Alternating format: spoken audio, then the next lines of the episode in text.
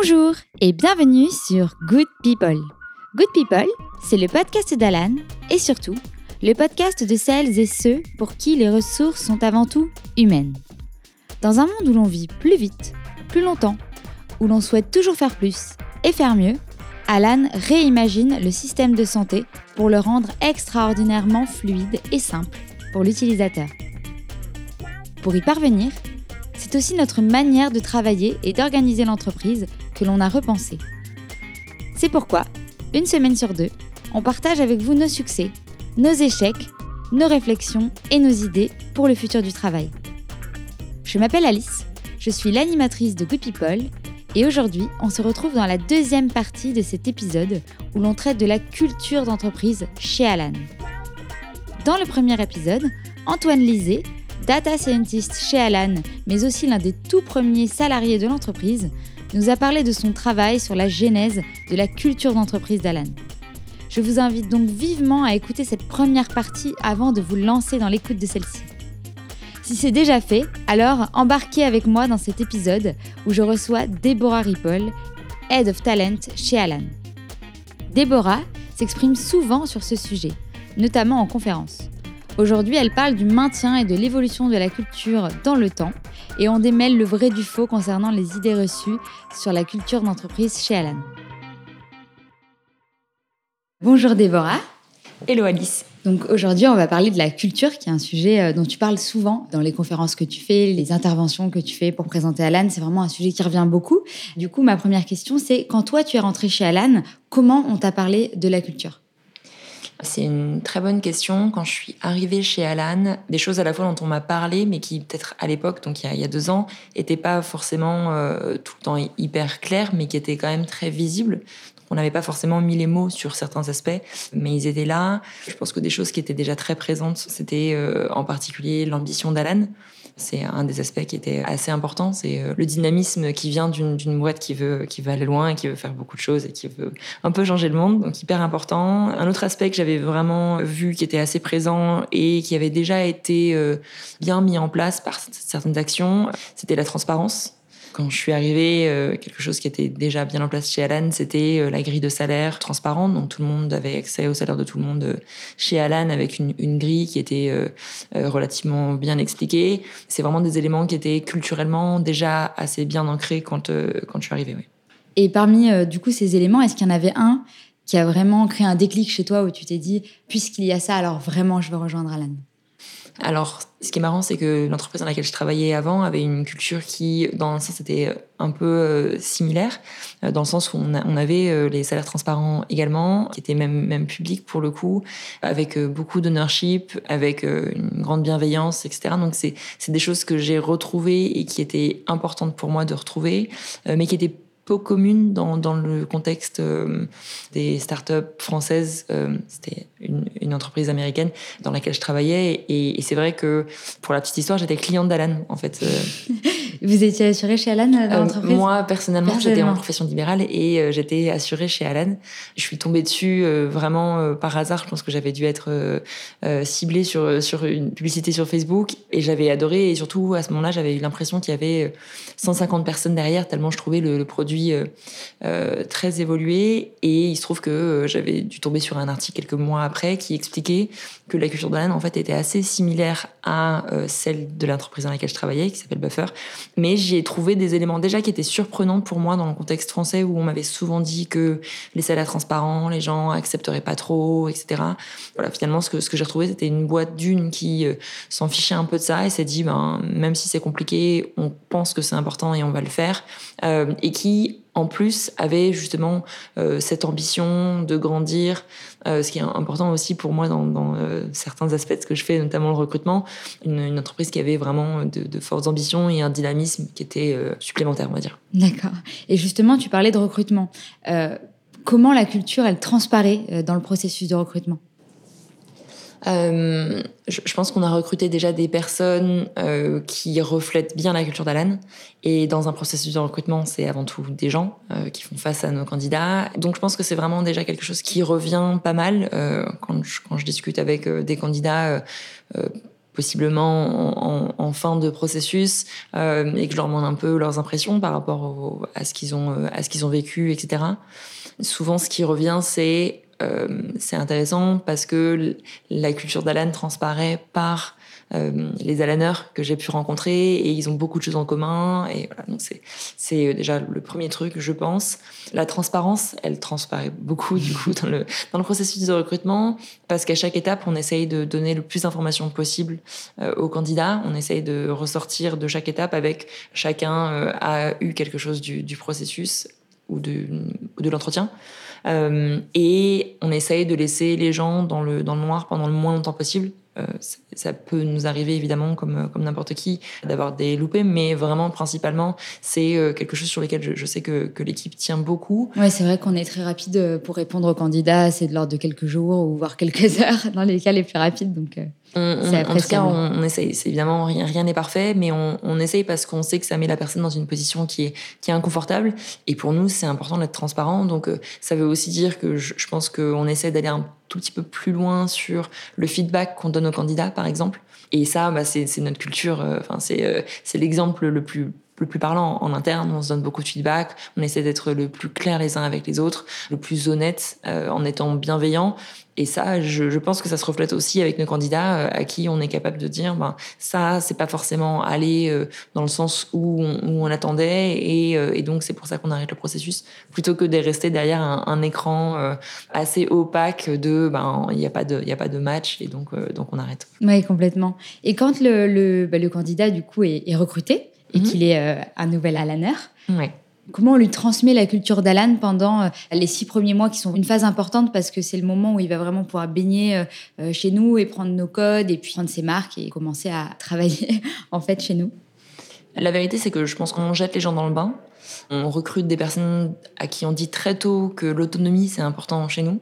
Donc, je pense qu'on pousse vraiment à ça et on essaie d'être hyper clair sur le fait que c'est toi qui vas naviguer les choses de la manière dont tu le souhaites. Tu vas apprendre en discutant avec les gens, tu vas apprendre euh, en lisant. Euh, et pour moi, la clé pour que ça, ça marche, euh, c'est de mettre les gens dans le bain, mais de pas les laisser euh, sans, bouée de sauvetage. Euh, et, et, donc pour ça, on a quand même créé beaucoup de documentation qui explique notre culture. Euh, toutes nos décisions sont prises à l'écrit, euh, donc ça veut dire que les gens qui arrivent ont un historique en fait de pourquoi telle ou telle décision a été prise. Donc ils, peuvent vraiment euh, se plonger dans ça et, répondre à beaucoup de questions qu'ils pourraient avoir. Et on essaie aussi de leur apporter des accompagnants. Donc on a trois personnes qui sont en point de contact, notamment dans les trois premiers mois de, de l'arrivée de quelqu'un.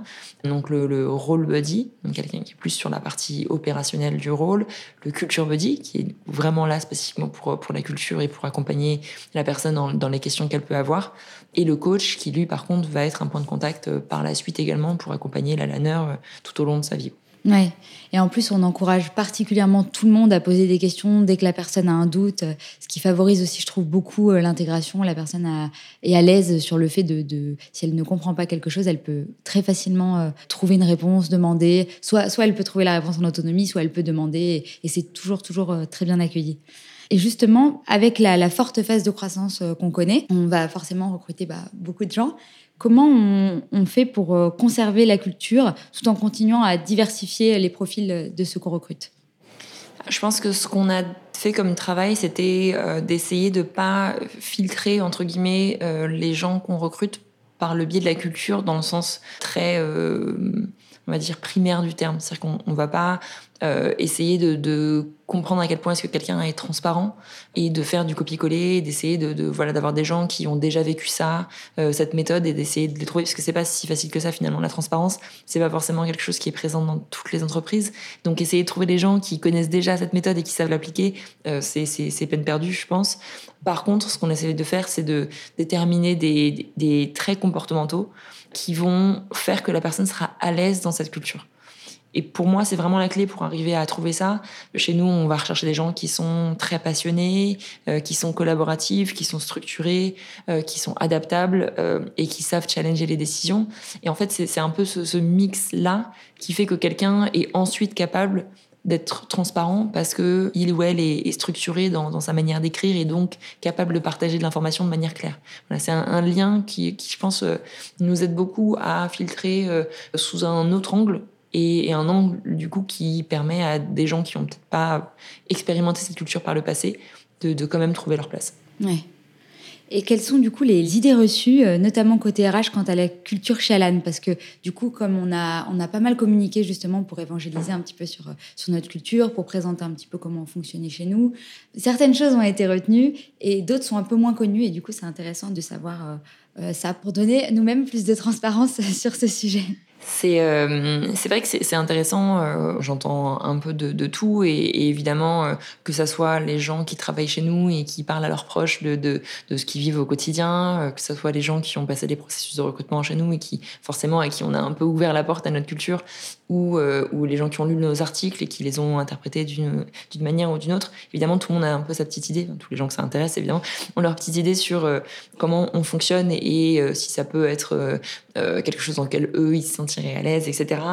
Je pense que un des, des, trucs qui, est assez mal compris, c'est la partie euh, ownership, surtout la partie euh, responsabilité distribuée. C'est-à-dire que chez Alan, on estime que chaque personne peut prendre des décisions à son échelle sur des choses euh, sur lesquelles il a de l'expertise ou de la curiosité, et on essaye d'encourager les gens à le faire. On n'a pas de structure hiérarchique forte. Euh, on a évidemment des gens qui sont plus seniors que d'autres dans l'équipe et donc qui, ont un domaine d'expertise qui va être plus grand et une influence plus grande chez nous et, a un impact assez évident. Mais voilà, ça, ça peut être mal interprété. C'est-à-dire qu'on va euh, souvent entendre que si euh, n'y a pas d'ownership qui est défini par le biais de la hiérarchie, un tel est le manager d'un tel, dans ce cas-là, bah, comment est-ce qu'on prend les décisions Qui a le dernier mot Comment vous faites pour pour arriver à, à pas prendre des décisions trop lentement, etc. Voilà, pour, pour moi, c'est une, une, fausse euh, idée reçue que quand on n'a pas une hiérarchie très forte, on n'est pas pour autant capable de prendre des décisions rapides.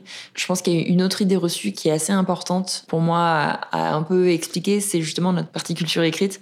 C'est-à-dire qu'on a décidé qu'on voulait pas prendre de décisions dans le contexte d'une réunion. C'est pas comme ça qu'on fonctionne.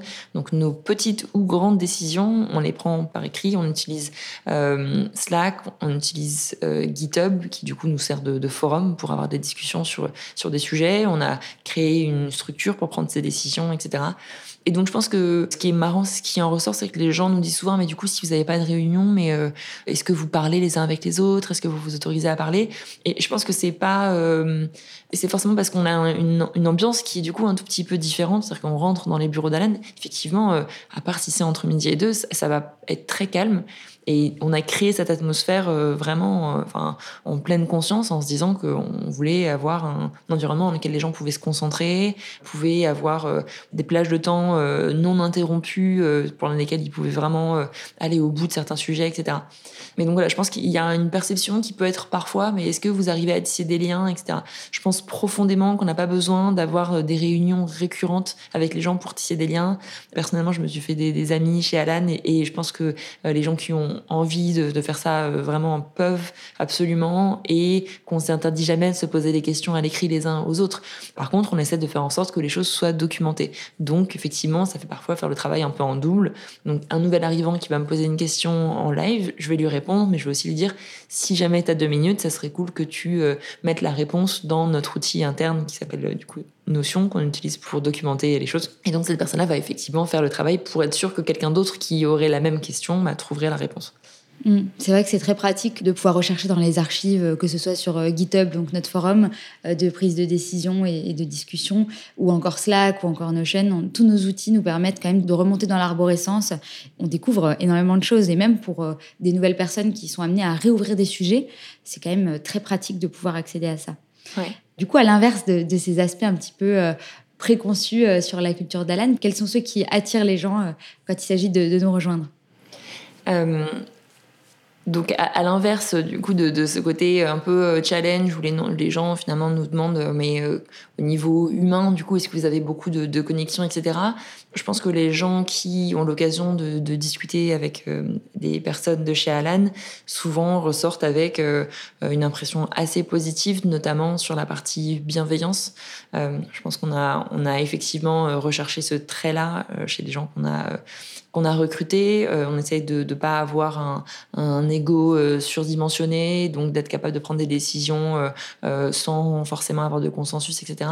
Mais voilà, ça, ça, donne une ambiance pour moi qui est, qui est bienveillante dans le sens où on avance, mais on est aussi capable, quand on a besoin d'aide, de, de vraiment, vraiment s'aider et d'avoir un côté collectif qui est, qui est très fort. Mm. Je pense que ça, c'est quelque chose qui, qui peut attirer. Un autre aspect, c'est euh, effectivement, ça serait mentir de dire que notre processus de recrutement euh, est facile et que on a euh, embauché à la volée. On a fait très attention aux gens qu'on recrutait chez Alan. je pense qu'on a mis la barre assez haut et aujourd'hui, je suis vraiment très fière du, niveau de l'équipe, de la capacité de, réflexion en parallèle évidemment de, la bienveillance et de l'aspect culturel qu'on a réussi à, garder. Et donc, donc du coup, de l'extérieur, c'est effectivement un retour que j'ai souvent, c'est waouh, euh, les gens que vous avez trouvés chez Alan, c'est vraiment très chouette, euh, comment vous avez fait.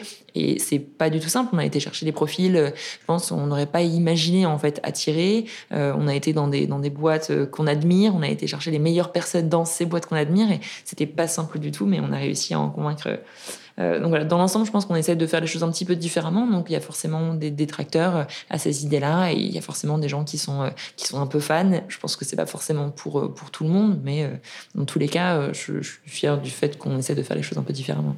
Mmh.